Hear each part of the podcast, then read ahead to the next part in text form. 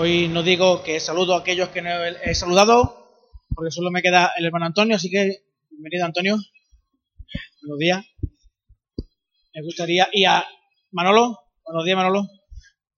Así que vamos a, me gustaría orar para empezar. Vamos a orar. Señor, queremos darte gracias, como muy bien decía David, Señor, darte gracias por permitirnos acercarnos a ti, sabiendo, Señor, la cantidad, bueno, sabiendo, teniendo la conciencia que podemos llegar a tener de lo alejados que podemos llegar a estar de ti, Señor, por la, por la causa del pecado presente en nosotros, Señor, no solo por el, el que hacemos, sino por, el, por la disposición del corazón, Señor, a estar constantemente en oposición a ti, Señor. Gracias por, por haber enviado a tu Hijo Jesús, que nos hace, nos abre el camino para acercarnos a ti, Señor, y tu gracia hace posible que podamos estar en esta mañana y podamos, Señor, escuchar tu voz y entender, Señor, que la adoración que te, que te rendimos a ti, Señor, el culto que te rendimos a ti, es aceptado por ti, Señor. Ayúdanos en esta mañana a escuchar tu palabra, Señor. Señor, eh, quita de los oídos de mis hermanos todo aquello que pueda impedir que tu palabra llegue con fluidez, Señor. Tú bien sabes mis limitaciones como predicador. Te ruego, Señor, que tú las quites. Y aunque yo me equivoque, Señor, tú, lleves tu palabra fiel y audible a mis hermanos a mi propia vida, Señor, porque anhelamos recibir el pan que tú tienes para nosotros hoy. Gracias por darnos la oportunidad una vez más de estar juntos y de formar parte de tu familia. En tu nombre, Señor. Amén.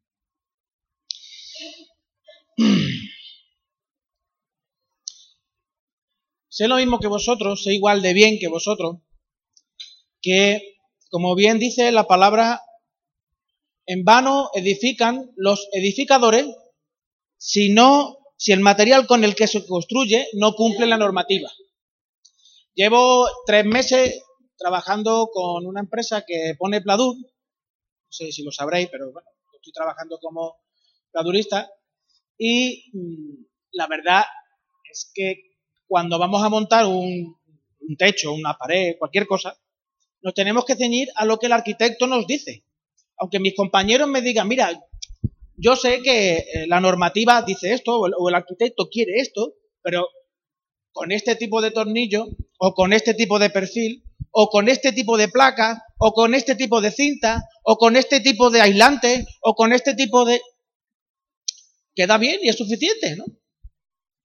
Sin embargo, a la hora de pasar la prueba, que viene el arquitecto a hacer una cata para ver eh, si la insonorización está hecha de forma adecuada, etcétera.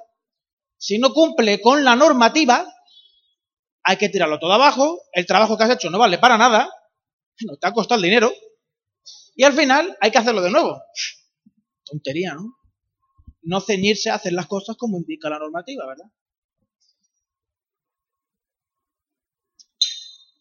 Por eso, y esto, esto mismo se aplica, el Señor lo aplica a su propia iglesia. Y el Salmo 127, versículo 1, afirma que en vano edifican los edificadores, etc. Y Efesios 2.20 nos hablan de cómo hay un trabajo conjunto entre la iglesia y el Señor de la iglesia para la extensión del Edén. ¿Os acordáis? Hace eh, la semana pasada, o no, hace dos semanas, quiero recordar, estuvimos hablando sobre cómo la iglesia es la esposa del segundo Adán, que es Cristo, y cómo la misión original que tuvieron Adán y Eva de extender, de crecer y multiplicar, de llevar a los seres humanos imágenes de Dios, del Dios vivo, e extender su gloria por toda la tierra, esa es la misión que tiene la Iglesia en estos momentos. Para este fin se utiliza muchas veces el texto que Pedro Toledo ha leído, el texto de Mateo 28, 19 y 20, que es, todo el mundo lo sabe, bueno, todo el mundo lo sabe, muchas personas, muchos hermanos conocen que es el texto de la Gran Comisión. El texto de la Gran Comisión, ahora que lo han leído, lo podemos tener fresquito, así de memoria, dice, por tanto, id y haced discípulos de todas las naciones, bautizándolos en el nombre del Padre, del Hijo y del Espíritu Santo, enseñándoles todas las cosas que os he enseñado. Falta algo. Yo estoy con vosotros todos los días hasta el fin. ¿No es así? ¿Cómo? Exacto. Me faltó el E aquí. Me falta el E, aquí. Sin embargo, en más de una ocasión, cuando se termina de predicar acerca de este texto de, la Gran Comisión, pues a, a, mí personalmente, y quizás a más de uno, pues le queda un poco la sensación de frustración, de desasosiego, de incluso apatía, porque es que es una labor tan grande. Se, queda se nos queda una sensación de impotencia que conduce un poco al creyente a ser, como dice en el fútbol, a mí en el fútbol algunos de mis compañeros me decían que era un calientabanquillo, porque siempre estaba sentado en el banquillo. Eh, escuché a una, escuché a una coach, a una coaching, no sé si habéis escuchado ese término alguna vez, coaching, de grandes deportistas que dicen que los que juegan, los jugadores, los, eh, Ronaldo, etcétera, Cristiano Ronaldo, etcétera, son los que ganan los partidos, pero los que están en el banquillo son los que ganan los trofeos. Si os fijáis, ¿quiénes son los que salen a recoger la copa? Todos, pero ¿quiénes las han ganado? Los que estaban jugando. Pero en verdad, todos ganan. Eso dice. Pues después de escuchar este tipo de predicaciones acerca de la gran comisión, porque muchas veces da la sensación que es como si Dios estuviera diciendo a la iglesia, pero ¿qué estáis haciendo, panda de insensato? En vez de estar ocupándose en hacer las cosas que yo os digo, estáis ocupados en tonterías, ¿no? Da la sensación que eso es lo que nos está diciendo, ¿no? La iglesia comenzó con un grupo de 12, de 12 personas. Con el tiempo, al cabo de tres años, más o menos tres años, tres años y pico, pues esas doce personas, cuando, se, cuando el Señor se marchó y estaban todos en el aposento alto, pues eran alrededor de 100, 120, 130, por ahí andaban. En tres años se multiplicó por 10. 12 por 10, 120, sí, aceptado.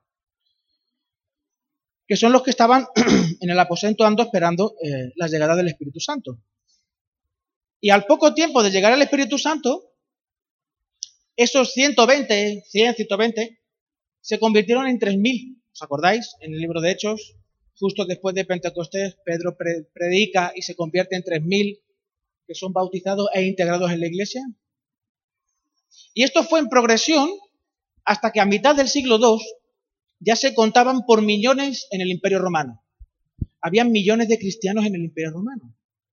Se estima que, para, que sobre el año 240 después de Cristo, más del 30% de la población del imperio profesaba la fe en Cristo. O sea, si estamos hablando que eso que comenzó en San Lucas hace alrededor de 200 años, a día de hoy, si hubiese sido justo después de, la muerte del Señor, estamos hablando de los dos primeros siglos, estaríamos hablando que alrededor de, de si somos 70.000 personas, pues el 30% de 70.000 serían unas 10.000, 12.000 personas. 12.000 personas en San Lucas. ¿No, Pedro? ¿Cuántas? ¿Cuántas? 21.000 personas. Gracias, qué, mente privilegiada. No está claro que lo mío. Hasta ahí ¿no? Muy bien. O 21.000 personas estarían profesando la fe en Cristo hoy en San Lucas. Entonces, cuando uno escucha estas cifras y observa la iglesia, aquí hay algo que no encaja, ¿verdad? ¿Verdad, Carmen, que aquí hay algo que no encaja? no, no, no va bien. Aquí, hay algo que, que, falla. Es que tener una constante sensación de sentido de culpa, de frustración, de impotencia, incluso de enfado y de queja de por qué, Señor, hace, hace en los dos primeros siglos la iglesia creció tanto y hoy ¿qué pasa? ¿Qué le pasa a la iglesia? Pues ese estado no es lo que sustentó la obra misionera en la iglesia primitiva. El motor de la iglesia primitiva fue el asombro por el poder, la gloria, la justicia, todo esto que hemos cantado en esta mañana. Unido al gozo y la gratitud por el perdón de los pecados, que también lo hemos cantado en esta mañana, por el perdón de los pecados y la vida eterna que el Señor nos ha regalado, unido al amor por los que se pierden. Es que los que se pierden tienen esa imagen de Dios, ¿os acordáis? Esa es la encomienda que tiene la iglesia, de ir a por los que tienen la imagen de Dios y restaurar esa imagen de Dios a través de la locura de la predicación del Evangelio. ¿Os acordáis que eso es lo que hemos estado hablando? Más la certeza inconmovible de que Cristo estaría con ellos. Esa es la gran comisión. Esa es la gran comisión. Y esto es lo que movió a la iglesia a salir de su esfera de confort y comodidad para predicar a Cristo, a pesar de lo, de lo difícil de la situación. Tan difícil era que muchos de nuestros hermanos de aquel momento los mataban. Hay muchos lugares en la tierra en este momento en los que eh, diferentes organizaciones misioneras, por sus encuestas y eh, los números que realizan, afirman que en la actualidad hay más mártires, hay más cristianos que son muertos, son matados por su fe que los que hace los primeros siglos. Eso también ya nos hace reenfocar cuál es la situación de la iglesia de la Iglesia Universal, ¿no? ¿Qué es lo que mueve a la Iglesia Tarsis? Durante estos meses atrás, los boletines de la Iglesia, muchos mucho de los boletines de la Iglesia terminaba con esta pregunta. ¿Qué es lo que mueve la Iglesia Tarsis? ¿Cuál es el propósito de la Iglesia Tarsis? Teniendo en cuenta el texto de la Gran Comisión, no cabe duda que lo más fácil es decir hacer discípulo. Si la iglesia ha de hacer discípulos, la iglesia es una agencia misionera. ¿No? La iglesia es una agencia misionera. Según el texto, ese. La iglesia Tarsi es la agencia misionera que Dios ha puesto en San Lucas para hacer misión en San Lucas. Yo pensé, yo durante mucho tiempo pensé que así era. Pero, estando en el seminario, en mi proceso de formación allí, escuché a un profesor y pastor de una iglesia que decía que la iglesia está llamada a ser iglesia, no a ser una agencia misionera. La iglesia está llamada a ser iglesia.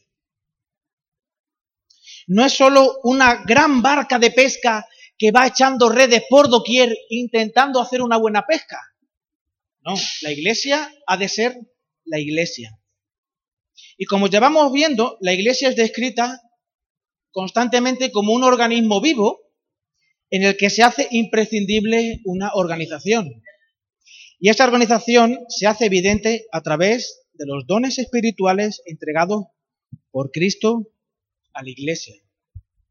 Por esta razón, cuando nos enfrentamos al texto de Mateo 28, 19 y 20, no podemos olvidar el por tanto. ¿Os acordáis? Mateo 28, 19 que dice, por tanto, sé por tanto es como consecuencia de, por, como, por todo lo que he dicho anteriormente, ¿y qué es lo que ha dicho Mateo anteriormente? Toda autoridad me es dada en el cielo y en la tierra. Mateo 29, 18. Toda autoridad me es dada en el cielo y en la tierra. Y Jesús se acercó y les habló diciendo, Toda potestad me es dada en el cielo y en la tierra. Toda la iglesia se sustenta sobre la autoridad de Cristo. La iglesia se sustenta sobre la autoridad de Cristo. No hay otro cimiento, no hay otro material de construcción con el que se pueda construir la iglesia. Cristo y su autoridad. La persona de Cristo y la autoridad dada por el Padre Celestial a su Hijo, como bien dice, toda autoridad me ha sido dada.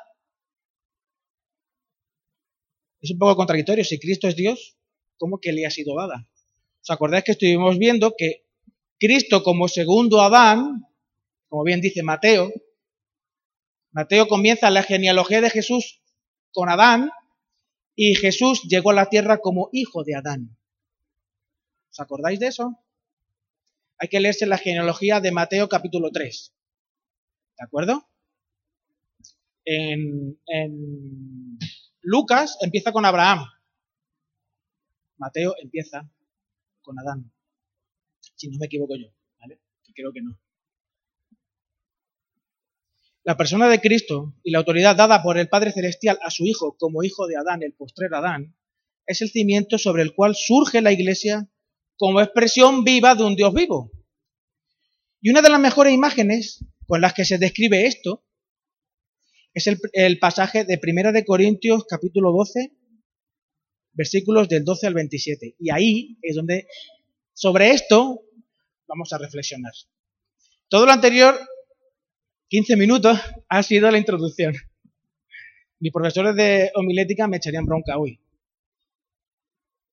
Pero sobre este pasaje es sobre el que vamos a reflexionar, porque toda esta introducción afirmando que Cristo es el que tiene la autoridad sobre la iglesia, nos lleva a darnos cuenta el por qué este organismo, que es la iglesia, se estructura de una determinada, de una determinada forma. Vamos a leer, lo voy a leer yo. Primera de Corintios, capítulo 12, versículos del 12 al 27. ¿De acuerdo? Dice, porque así como el cuerpo es uno y tiene muchos miembros, pero todos los miembros del cuerpo, siendo muchos, son un solo cuerpo, así también Cristo. Porque por un solo espíritu fuimos todos bautizados en un cuerpo, sean judíos o griegos, sean esclavos o libres, y a todos se nos dio a beber de un mismo espíritu. Además, el cuerpo no es un solo miembro, sino muchos. Si dijera el pie, porque no soy mano, no soy del cuerpo, por eso no seré del cuerpo. Y si dijera la oreja, porque no soy ojo, no soy del cuerpo, por eso no seré del cuerpo. Si todo el cuerpo fuese ojo, ¿dónde estaría el oído? Y si todo fuese oído, ¿dónde estaría el olfato? Mas ahora Dios ha colocado los miembros de cada uno de ellos en el cuerpo como Él quiso. Porque si todos fueran un solo miembro, ¿dónde estaría el cuerpo? Pero ahora son muchos los miembros, pero el cuerpo es uno solo. Ni el ojo puede decir a la mano, no te necesito, ni tampoco la cabeza a los pies, no tengo necesidad de vosotros. Antes bien, los miembros del cuerpo, que parecen más débiles, son los más necesarios, y aquellos del cuerpo que nos parecen menos dignos, a estos vestimos más dignamente. Y los que en otros y los que en nosotros son menos decorosos, se tratan con más decoro. Porque los que en nosotros son más decorosos no tienen necesidad. Pero Dios ordenó el cuerpo dando más abundante honor al que le faltaba. Para que no haya desavenencia en el cuerpo, sino que los miembros todos se preocupen los unos de los otros. De manera que si un miembro padece, todos los miembros se duelen con él. Y si un miembro recibe honra, todos los miembros con él se gozan. Vosotros, pues, sois el cuerpo de Cristo y miembros cada uno en particular. Estas palabras, cuando uno las lee, si, están, si te pillan un buen momento, dices tú, qué cosa más bonita, ¿no? Como, como Pablo describe a la iglesia. Pero a la hora de llevarlo a la práctica, ya cosa cambia, ya aquí patinamos. Ya, aquí es complicado encajarnos a esto.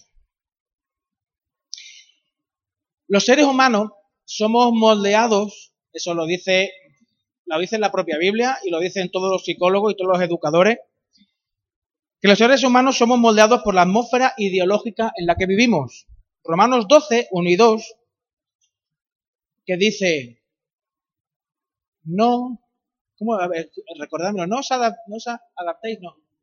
No os conforméis a este siglo, sino eh, transformaos por medio de la renovación, por medio de la renovación de vuestro entendimiento para que podáis comprobar, para, que para que podáis comprobar cuál es la voluntad de Dios agradable y perfecta. ¿No? La buena voluntad. Pues este texto de Romanos 12 nos recuerda que tenemos que resistirnos a la presión de este mundo. Hemos de resistir estas deformaciones y distorsiones con las que llegamos al Evangelio y a la Iglesia. Algunas algunas de estas distorsiones operan sigilosamente contra la iglesia local y nos disponen contra ella.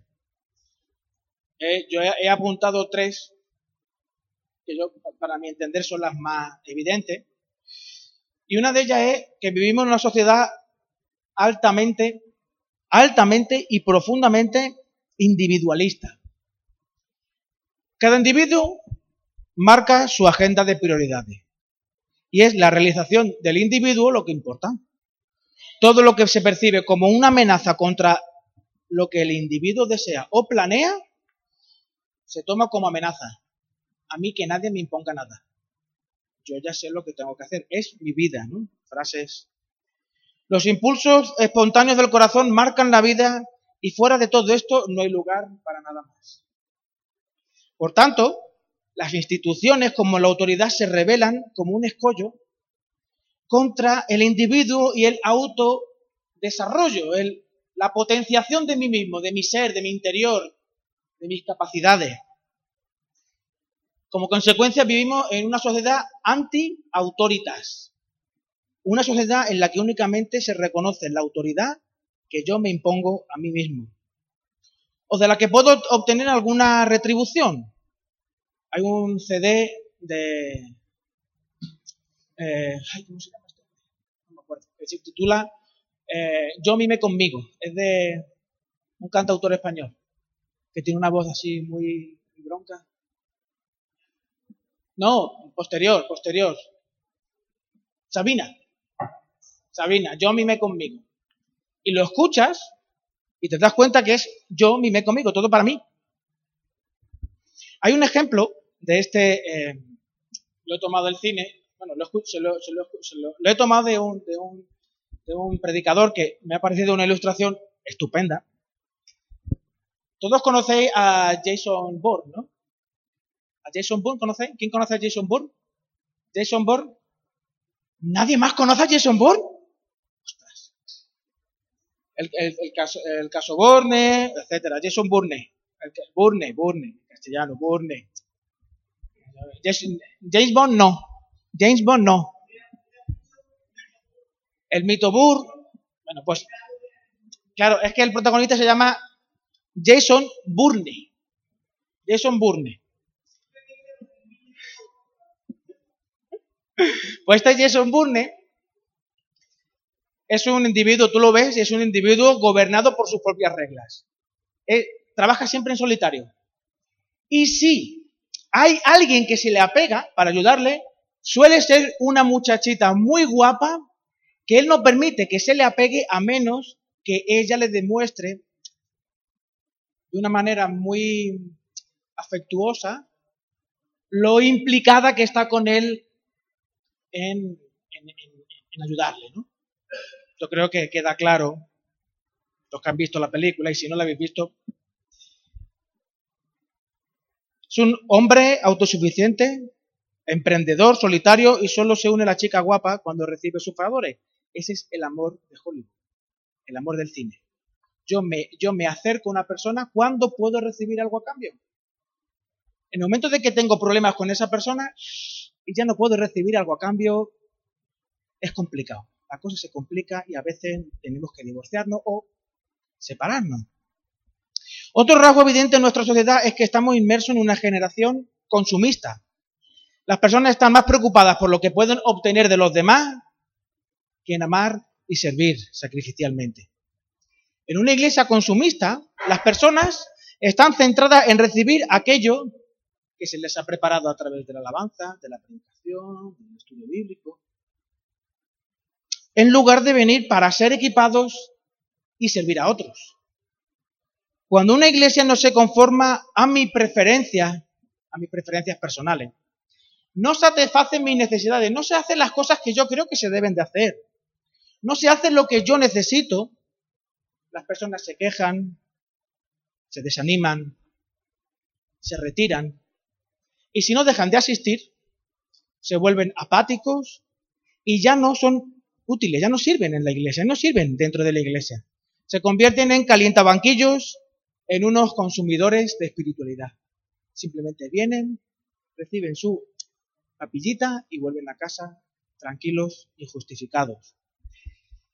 Muchas veces la apatía, la falta de fuego en nuestras reuniones, no es tanto falta de espiritualidad de los que están sirviendo y dirigiendo eh, la iglesia, sino más bien una excesiva permisividad a la influencia de la sociedad en la iglesia y sus miembros.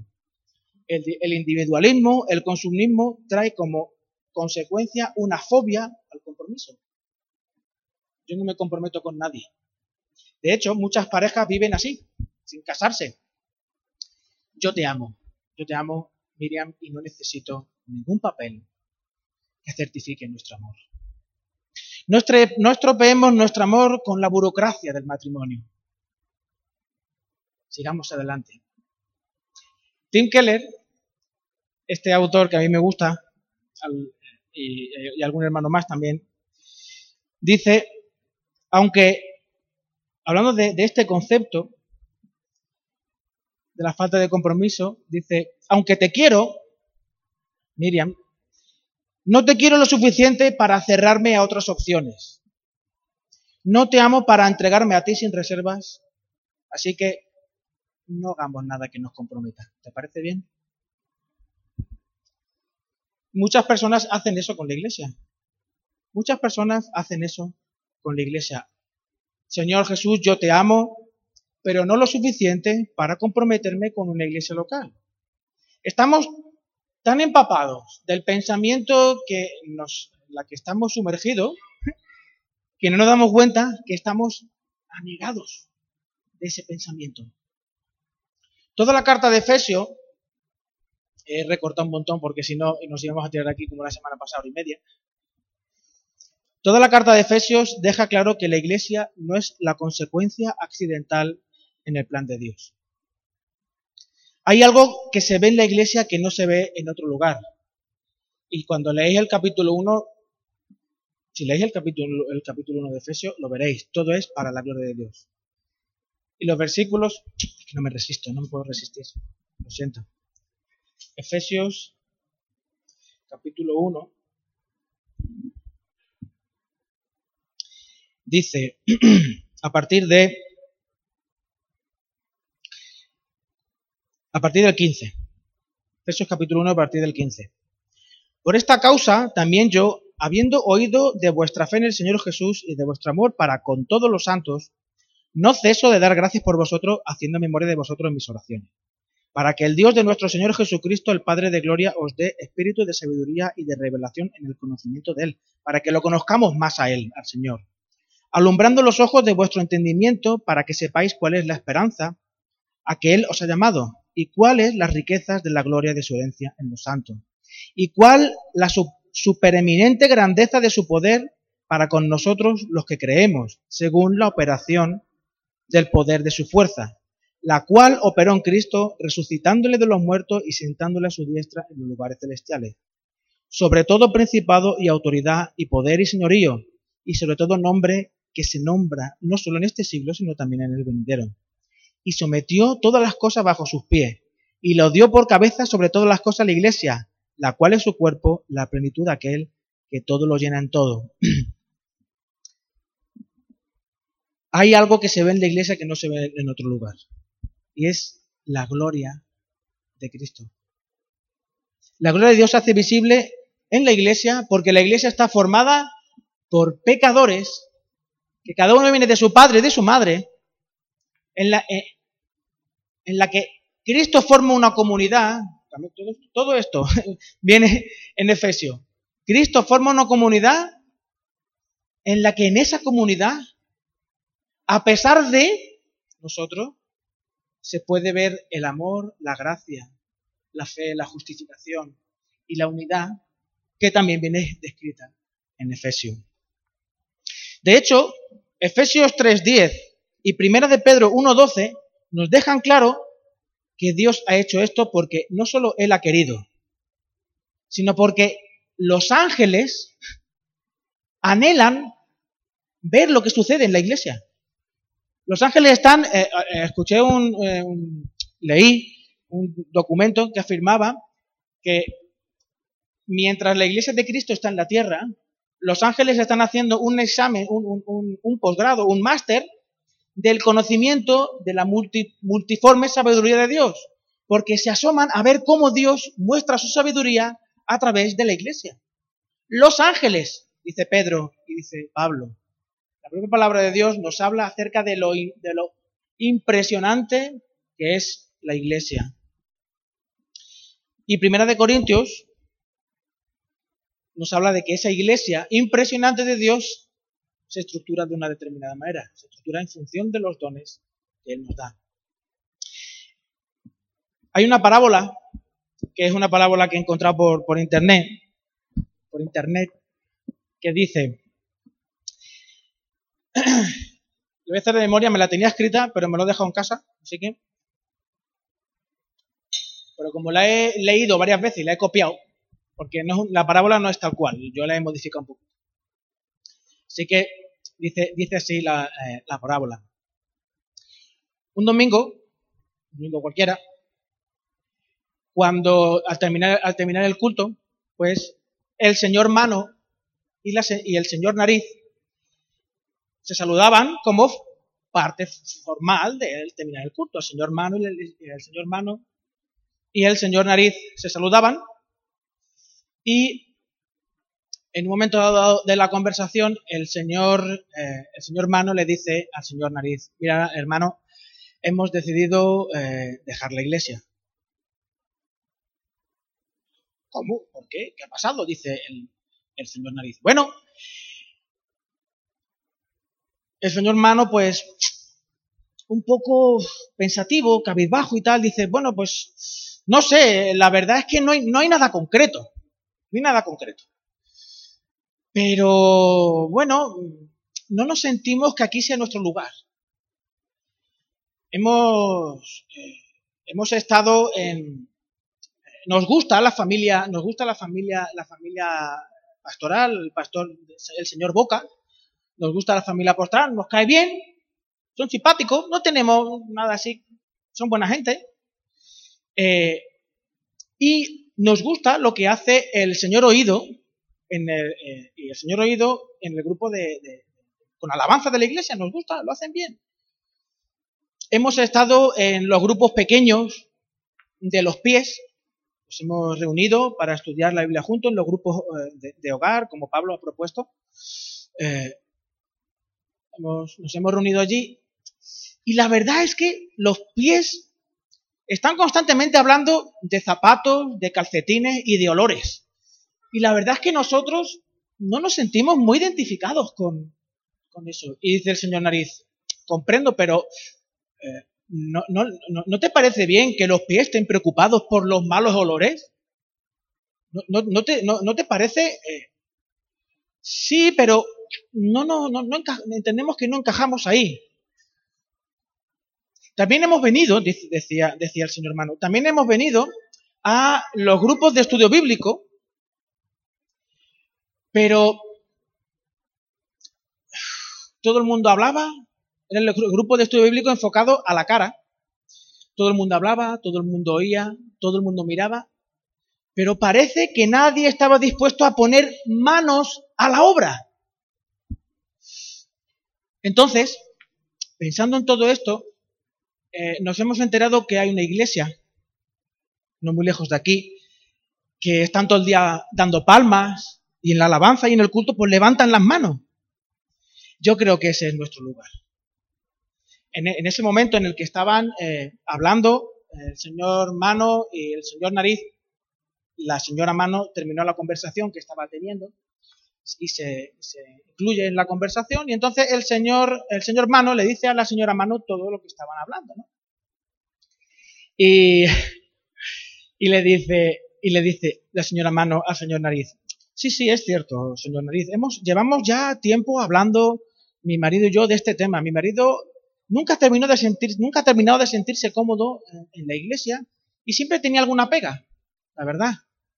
Incluso mi niña, mi, dedo meñique, mi niña, eh, no se siente que forme parte bien del, grupo, de, del grupo de, jóvenes de, la iglesia.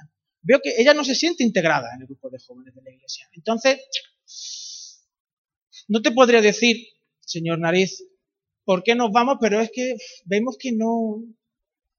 Entonces el señor Nariz viendo que ya la decisión estaba tomada y que el perfume de la señora Mano pues le hacía estornudar, decidió que, eh, bueno, que el Señor los bendijera, que les cuidara y se dio la vuelta, pensando, ¿quién quiere al Señor y a la señora Mano en la iglesia?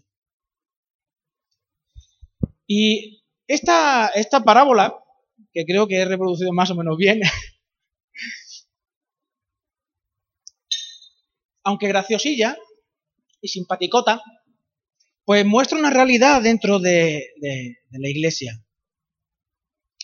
Una, una, realidad un poco triste. Una generación individualista y consumista desemboca en una fobia al compromiso. Se quieren los beneficios de las relaciones, pero no los compromisos que las hacen perdurables. Cuando las cosas en la iglesia no se acomodan a mis exigencias personales, me marcho. Aunque no sean cuerpo, porque ¿dónde voy a ir? Aquí están mis amigos. Pero mi cuerpo se queda, pero mi espíritu se va.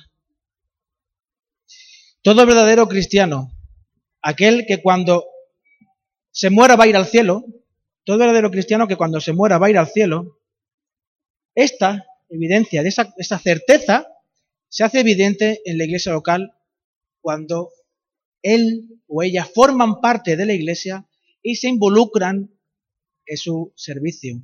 Este texto de Corintios nos conduce irremediablemente a reflexionar sobre lo que es ser un cristiano. El cristiano es alguien que se ha arrepentido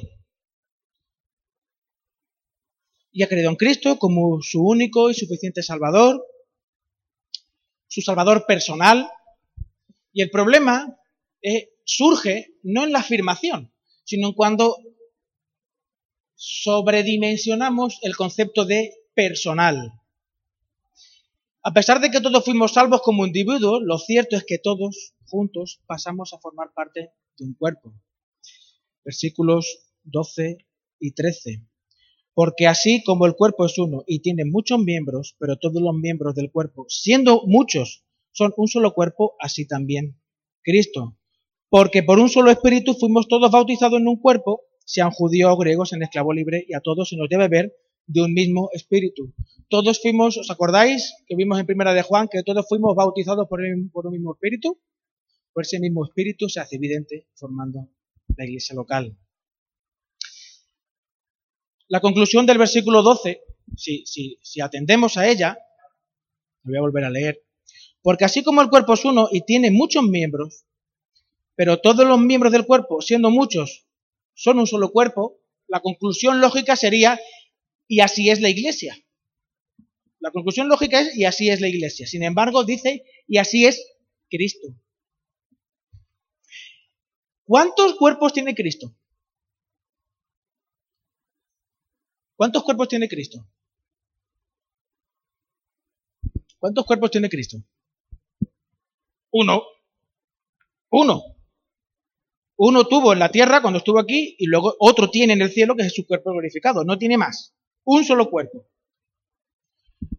La Biblia enseña que Cristo tiene un cuerpo espiritual en la tierra, mediante el cual Él sigue haciendo su obra en el mundo. Y ese cuerpo no es la hostia, lo que nos eh, indica la Iglesia Católica, ni siquiera lo que a veces hacemos aquí con el pan.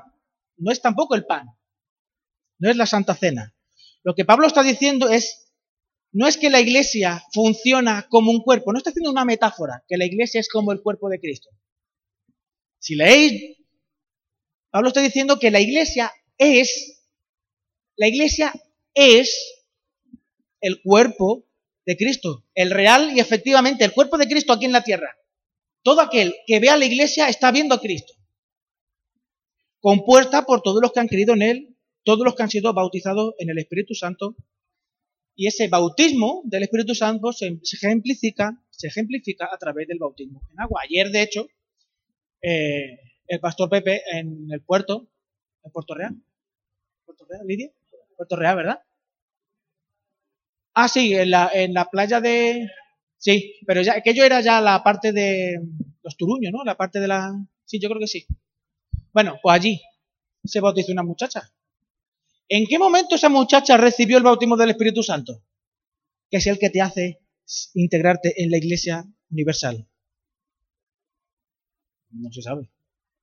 Pero la evidencia de, esa, de, formar parte de la iglesia es ese bautismo en agua que te hace ser miembro de una iglesia.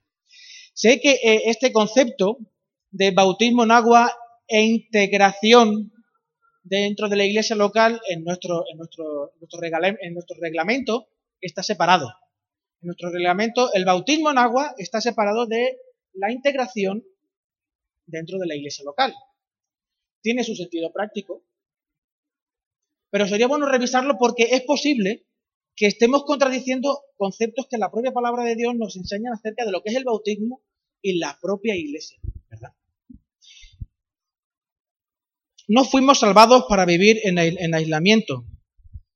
La evidencia de que somos un solo cuerpo, el cuerpo de Cristo, el propio Cristo, ha decidido que ha de manifestarse de una forma concreta y visible, que es la iglesia local, a través de una membresía fiel y responsable. La iglesia local, un organismo con muchos miembros específicos, una membresía, y con una organización específica según los dones. Y en ese contexto es en el que se hace evidente el compromiso de cuidarse los unos a los otros. Si alguien, si alguno de vosotros os corta la mano, os cortan un brazo, ¿qué le sucede al cuerpo? ¿Se ¿Brota tu brazo? ¿Sale otro brazo? No, no sale otro brazo. Te quedas sin brazo. ¿Y al brazo qué le pasa? Que se muere. El brazo se muere. Esto rebate muchas veces el concepto que tenemos de cuando a una iglesia, una iglesia sufre un desmembramiento, que es que uno, dos o un grupo de personas se desgaje de la iglesia. De hecho, nuestra propia iglesia está sufriendo el desgajamiento de un grupo de personas que hace 20 años o por ahí, no sé, se desgajó de nuestra iglesia. Un día podremos hablar más largamente de, este, de todo esto. Dios diseñó el cuerpo humano de tal manera que las partes más débiles son las más necesarias. ¿Qué pasaría si me corto los dedos, de los pies? Si no se ven. Además, los dedos de los pies son más feos. Hay un refrán que dice, eres más feo que un pie, que el pie de otro. Eres más feo que el pie de otro. Entonces, tus pies, Lidia, tus pies no son bonitos. Perdona que te diga. Si te cortas los dedos de los pies, si nadie los va a ver, ¿verdad? tú los cortas, los ves, ah, tú llevas chancla, ¿no? Cachis. Pero en invierno no te los ven. Los puedes dejar en la mesita de noche. ¿Quién se va a enterar? Sin embargo, los dedos de los pies son imprescindibles para mantener el equilibrio y mantenerte en pie, mantenerte en pie, derecho. Y el dedo pequeñito, el dedo meñique, es el más importante para eso el que se lleva los golpes, el que tú dices, me cachi, me lo podría cortar, pero no. El más es el más importante y el más chiquitillo, eh, el más, el que estorba más, porque se lleva todos los golpes, pues no, es el más importante. Y los que parecen menos honrosos, de lo, que, de lo que Pablo está aquí hablando, los menos honrosos son los genitales y las partes íntimas, son los que han sido revestidos de doble honor. Generalmente se le, nos ponemos una ropa interior para protegerlos y luego nos vestimos.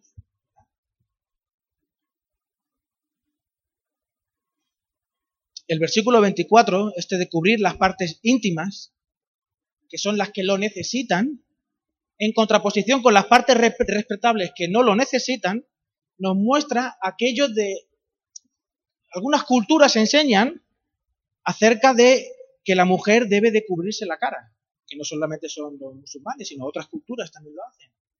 Si la cara no necesita cubrirse, es una de, de las zonas del cuerpo más honrosas. Hay gente más fea y gente más guapa, pero la cara no, necesita cubrirse. De hecho, eh, la cara es el reflejo del alma, ¿no dicen eso? Mas así formó Dios el cuerpo dando más mayor honor a los que carecían de ella y así se evitan divisiones y muestra la necesidad de cuidado y necesidad mutua del cuerpo. Hay partes de nuestro cuerpo que necesitan más cuidado y otras partes que uno se afeite, tiene suficiente. El versículo 26 nos ayuda a entender que Pablo está refiriéndose a una iglesia local y no tanto a una iglesia, eh, a la iglesia universal. Dice, de manera que si un miembro padece, todos los miembros se duelen con él. Y si un miembro recibe honra, todos los miembros con él se gozan. Es cierto que debemos de sufrir por nuestros hermanos que están en China, por nuestros hermanos que están en zonas de Sudáfrica, eh, de Oceanía, bueno, que están en persecución. Pero aquí las conjunciones no te dice sufrir por, sino sufrir con. Y tú no puedes sufrir con a menos de que estés al lado de. ¿Me explico? Tú no puedes sufrir por alguien, tú puedes, sufrir por alguien, claro. Pero el concepto que aquí está transmitiendo es sufrir con alguien, no por ese alguien. Y tú no sufres con alguien a menos que estés a su lado.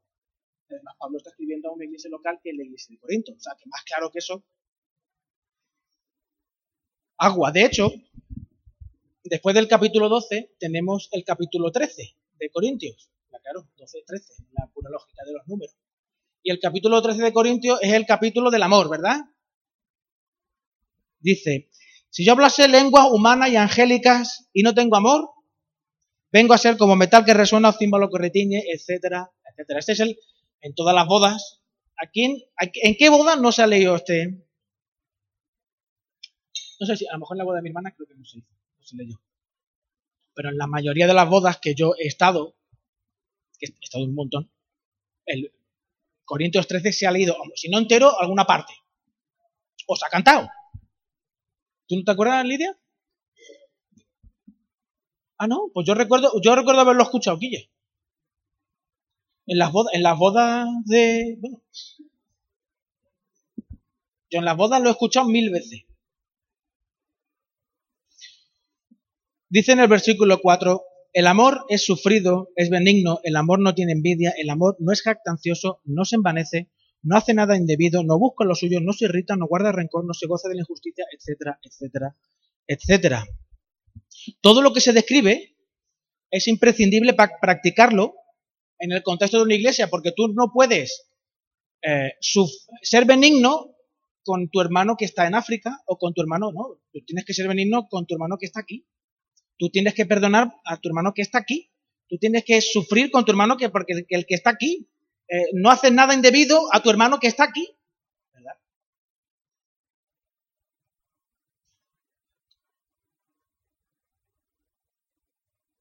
Yo no tengo que ser paciente y perdonador con mi hermano que está en China. Esto solo lo tengo que practicar cuando nos reunimos, cuando tengo roces, cuando hay pecados en mi vida que exasperan a mis hermanos y viceversa. Es la única forma de que el amor se ponga en práctica. El énfasis está en mostrar cómo la iglesia local es donde se ve la gloria de Cristo a través de pecadores redimidos cuando cada uno pone en servicio sus dones para los demás.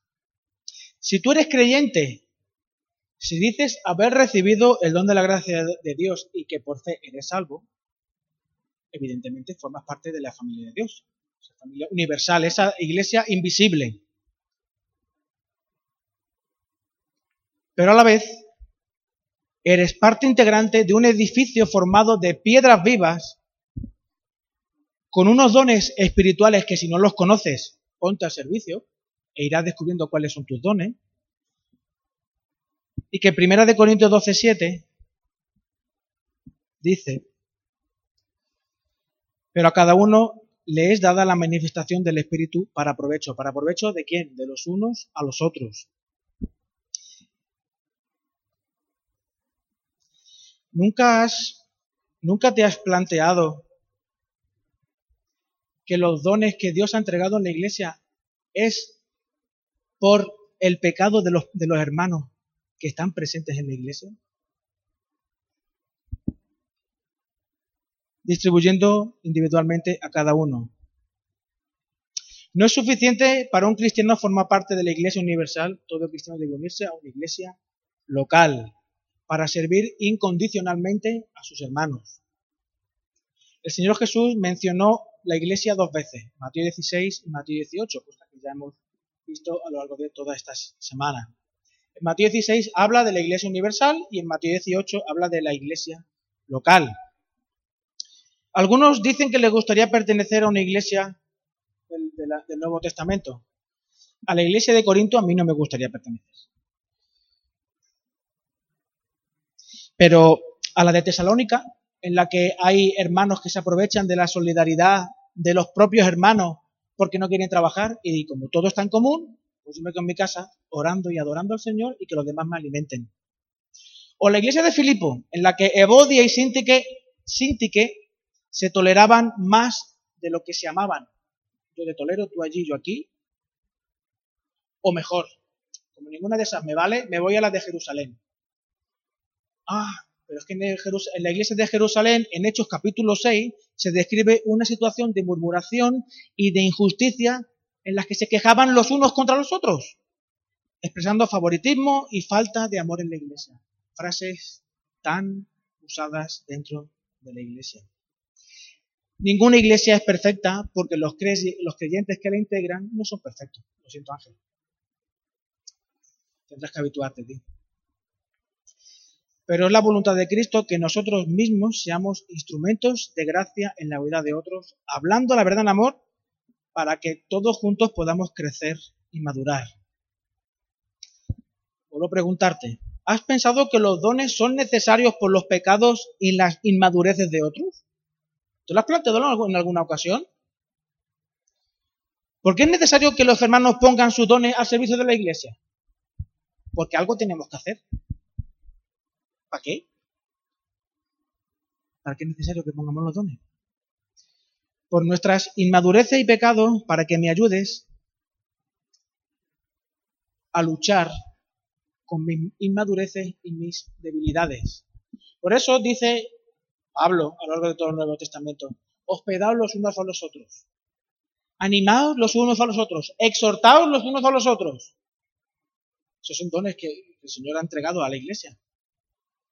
¿Para qué? Para que cuando yo me encuentre mal, pueda ir a casa de Rosa con una pizza, ¿te acuerdas? Y decirle, Rosa, estoy luchando con el pecado de la idolatría y del adulterio. Por favor, ora por mí. Por favor, ora por mí. O decirle a María y Emilio, mira, María, Emilio, Emilio, eh, no, sé, no, sé qué, no sé qué puedo hacer con una situación de pecado en mi vida y en mi matrimonio. ¿Vosotros qué me aconsejáis que lleváis toda la vida casado? ¿Cómo lo habéis hecho vosotros? Y así podríamos ir mencionando, etcétera, etcétera, etcétera. Esto es ser iglesia. Ser iglesia es eso. Eso es el cristianismo puro y duro. Mark Dever, un, un autor, dice que la iglesia nos da una representación visual del Evangelio, es el cuerpo de Cristo, cuando nos perdonamos, nos perdonamos los unos a los otros como Cristo nos perdonó, cuando nos comprometemos con Cristo como Él se comprometió y cuando damos nuestra vida como Cristo la dio. Es que la verdad, hermano, es incómodo lidiar con el pecado de los hermanos. Para mí, a ver, yo no sé vosotros, pero para mí, a mí no me, me resulta placentero lidiar con los pecados vuestros, la verdad. Y yo creo que vosotros con los míos tampoco menos que vosotros tendráis, tengáis más paciencia que Job. Pero a mí me cuesta. Sin embargo, esa incomodidad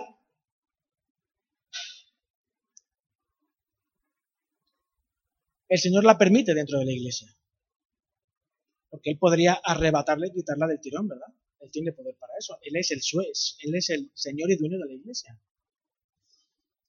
Es que sin esa incomodidad no vamos a poder avanzar en parecernos cada vez más a Jesús. Si la iglesia no te incomoda, si tú estás cómodo en la iglesia, si tú eres un calienta banquillo, tienes un problema. Tienes un problema. Es que algunos en la iglesia estamos para incomodarte. No para hacerte la vida imposible, sino para que a través de mi vida tú veas los pecados que hay en mí y así puedas ejercer los dones que Dios ha puesto en ti y ayudarme a mejorar en mi vida y así parecerme cada vez más a Cristo. Aquí en la, en la, iglesia, en este lugar, la mayoría de todos nosotros confesamos que somos salvos. ¿Y cómo puedes saber realmente si eres salvo o no. Si amamos con, como una clase, con una clase de amor que no me deja ser indiferente a las necesidades físicas y espirituales de nosotros. Juan en su carta afirma que todo aquel que confiesa a Jesús, que Jesús es el Cristo, es nacido de Dios. Eso es el ABC cristiano. Para, para ser creyente tienes que creer en Cristo y aceptar que Él murió por ti en la cruz y Él es el Señor de tu vida. Aquí todos somos cristianos. Sin embargo, hay una, hay una segunda parte más práctica, que dice, y todo aquel que ama al Padre, ama a todo el que ha nacido de Él. Si un hijo dice amar a su padre, si mi hijo Caleb dice amar a, amarme a mí, quererme a mí, como consecuencia amará al fruto del amor entre su madre y su padre, que es Abiel. Si yo digo amar al Señor, como consecuencia lógica, yo debo de amar a aquellos que son frutos del amor de Dios por el mundo, que son los miembros de la iglesia. Lidia, tú no.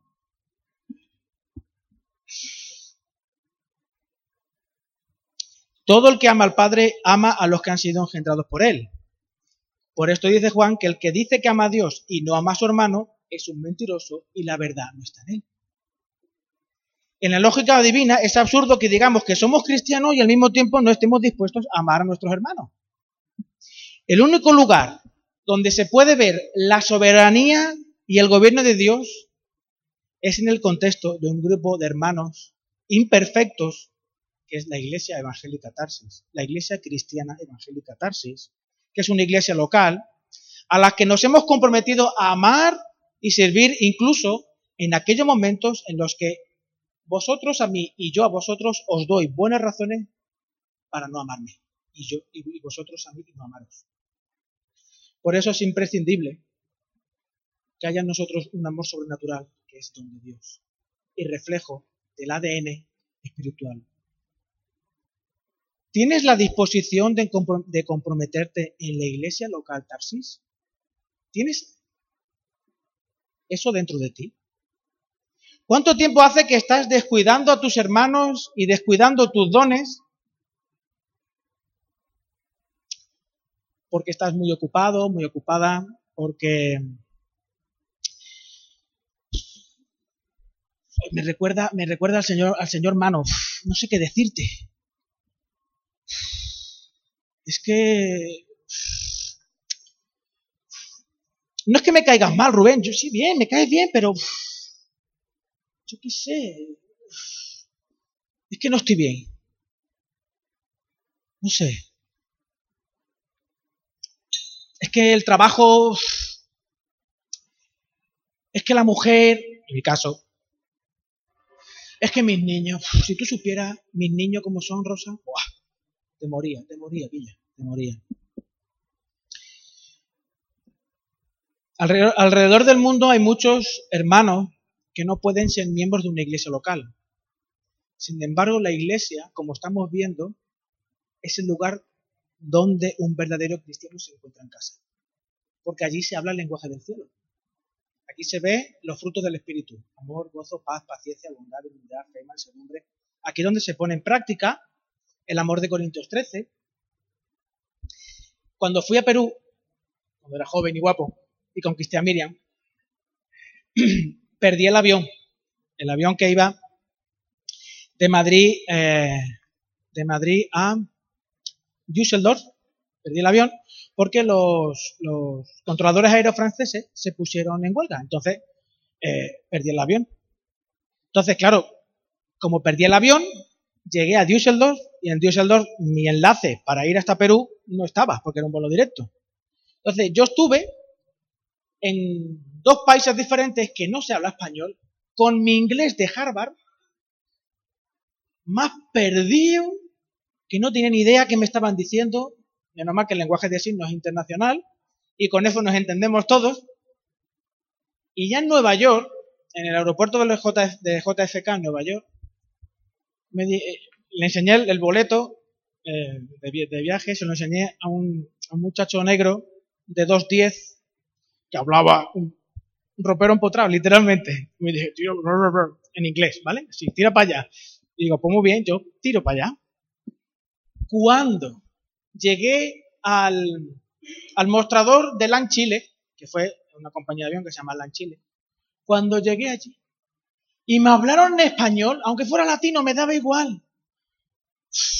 Casi me pongo a llorar. Me podían entender y yo entendía. Le, podía decir, le decir a dónde iba, a dónde no iba, qué tenía que hacer, dónde desayunar. Yo qué sé, todo. Una cultura, nos entendemos, ¿no? Esa es la iglesia. Esa es la iglesia. El lugar donde te encuentras en casa. A pesar de los defectos que Rubén tenga, de que tus hermanos tengan, de que los abuelos tengan, porque yo cuando estaba escribiendo esto pensaba en voy a casa y los defectos que todos tenemos, ¿no? Mi madre con sus defectos, mi padre, mi hermano. Estoy en casa. Como en casa, en ninguna parte, ¿no?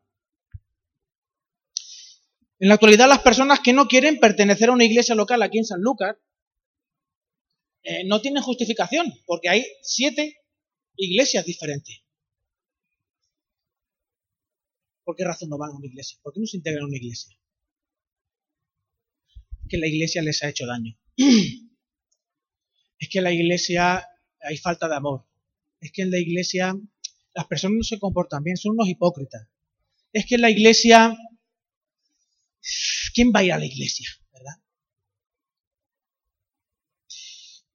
Muchas veces es que han perdido de vista el valor y la necesidad de estar en el lugar donde Cristo reina y se hace visible la cultura del reino.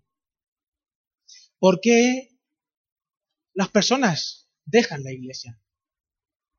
Si te han hecho daño, hermano, estás en el lugar donde puedes ser regenerado y cuidado por la iglesia.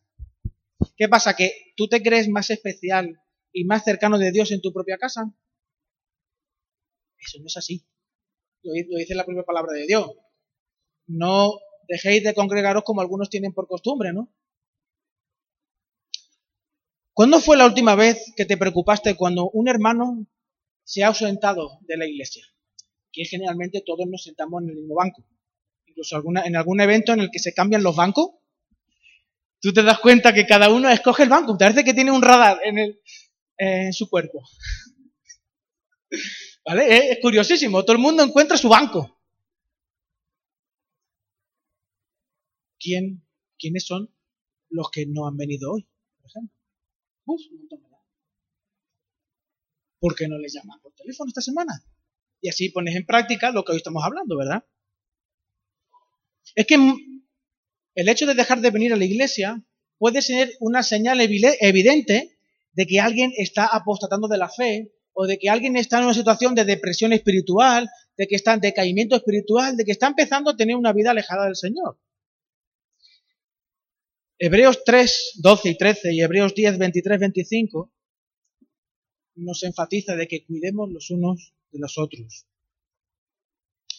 Pero tú estás asistiendo a reuniones de la iglesia, ¿por qué no asistes a otras reuniones de la iglesia? ¿Qué pasa? ¿Que el culto del domingo es más importante que el resto de cultos de la iglesia? Pero bueno, yo es que tengo una causa que me justifica. Yo es que no puedo venir porque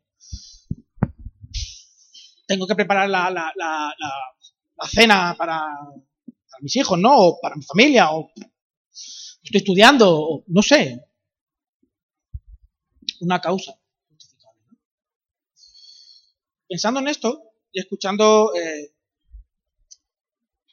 diferentes cosas, yo mismo me planteé qué es una causa que nos justifica.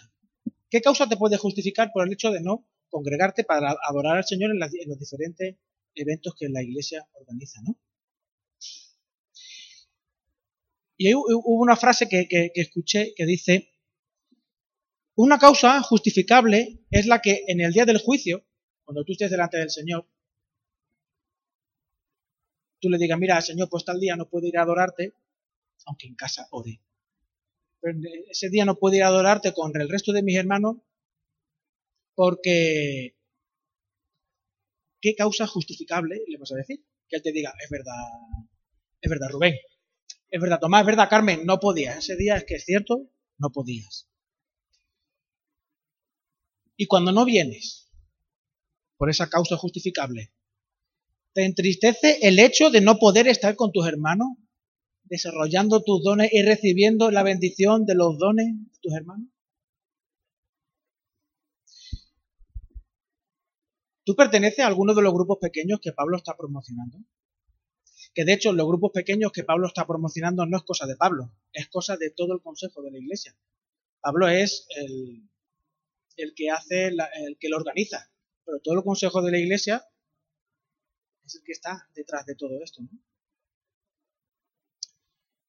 Si no perteneces a uno de estos grupos pequeños, quizás es que prefieres permanecer o cuidar, mantener las distancias para cuidar tu privacidad y que nadie se meta en tu vida, ¿no? Es posible, no lo sé. ¿Cuándo fue la última vez que le abriste el corazón a un hermano para que luchara contigo en alguno de los pecados que tienes?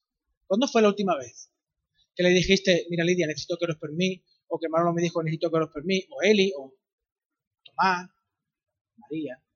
¿Cuándo fue la última vez que le abriste tu corazón a un hermano para que pudieseis luchar juntos y así los dones trabajaran juntos para edificar la iglesia? Primera de Tesalonicenses 5.14 dice, también os rogamos, hermanos, que amonestéis a los ociosos, que alentéis a los, poco a los de poco ánimo, que sostengáis a los débiles, que seáis pacientes para con todos. Os rogamos, hermanos, a exhortar, amonestar, animar, a ser pacientes. Si no hacemos esto, no estamos mostrando la genuinidad de nuestro amor por Cristo y no podemos amar sin amar a su iglesia. Todos, los que estamos aquí presentes entendemos que fuimos bautizados por el Espíritu Santo en alguna ocasión y esto se hace evidente, se manifiesta en la membresía de una iglesia local, no solo en la asistencia continua. Porque la asistencia continua, de lo que trasciende según la propia palabra, es de yo te amo Miriam, pero no voy a hacer nada para comprometerme contigo. Si en esta mañana te sentiste convicto de pecado, da gracias a Dios. Porque estás vivo. Porque estás vivo. Solamente los vivos se dan cuenta del daño que uno puede tener. Levántate, mi hermano. Levántate, mi hermano. Si te sientes mal, levántate. No te quedes ahí. Dile al Señor que te restituya. Dile al Señor que te reanime. Y permite a la iglesia cuidar de ti. Y así poder poner tus dones al servicio de la iglesia. La iglesia Tarsis, gracias a Dios, es lo que es gracias a miembros fieles. No gracias a, los pastores, ni gracias a los diáconos, es gracias a los miembros fieles que han estado luchando por la iglesia, orando por la iglesia y poniendo en práctica los dones que Dios les ha puesto. Si en el día, en el día de hoy pensamos cuántas personas han pasado por la iglesia Tarsis, si tuviera aquí eh, el pastor Pepe diría, pues yo qué sé, 50, 60, yo qué sé. Un montón, ¿verdad? No sé, mamá, no sé, ¿cuántas? Un montón, ¿no? Si el Señor ha permitido que en el día de hoy seamos la iglesia que somos, siendo conscientes de la situación en la que nos encontramos, ¿cuánto no haría el Señor en la iglesia y fuera de la iglesia si cada uno de nosotros nos tomáramos en serio lo que es ser miembro de la iglesia? Poner en práctica los dones que tenemos. Dejar que los demás cuiden de nosotros y nosotros cuidemos de los demás. ¿Cuánto no haría el Señor?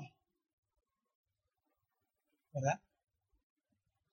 Yo muchas veces me, planteo una, pregunta que hizo Héctor en el, uno de los, yo creo que fue el primer retiro que yo fui con la iglesia y estaba Héctor, que fue el primer retiro en uno de los dos devocionales, Héctor preguntaba, preguntaba, ¿la iglesia está preparada para recibir, digamos, 60 personas recién convertidas? ¿50 personas recién convertidas? ¿Está preparada? ¿Tiene eh, un equipo de personas que estén dispuestas a cuidar y discipular a las personas recién llegadas? ¿Tenemos espacio y ministerios para que los dones de estas personas se puedan poner en práctica dentro de la iglesia? Cuando dijo eso, a mí me entró el canguele. Digo, madre mía, desde mi perspectiva, la iglesia no está preparada para recibir todo eso que se supone que Dios tiene para la iglesia. Lo que ojo no vio ni oído yo es lo que Dios tiene preparado para los que tienen. ¿Cuánto no sucedería en la iglesia y fuera de la iglesia si todos y cada uno de nosotros nos tomáramos en serio lo que es ser miembros de la iglesia? Y para terminar, quiero terminar con unos versículos de Segunda de Corintios. Segunda de Corintios capítulo 13, versículo 14.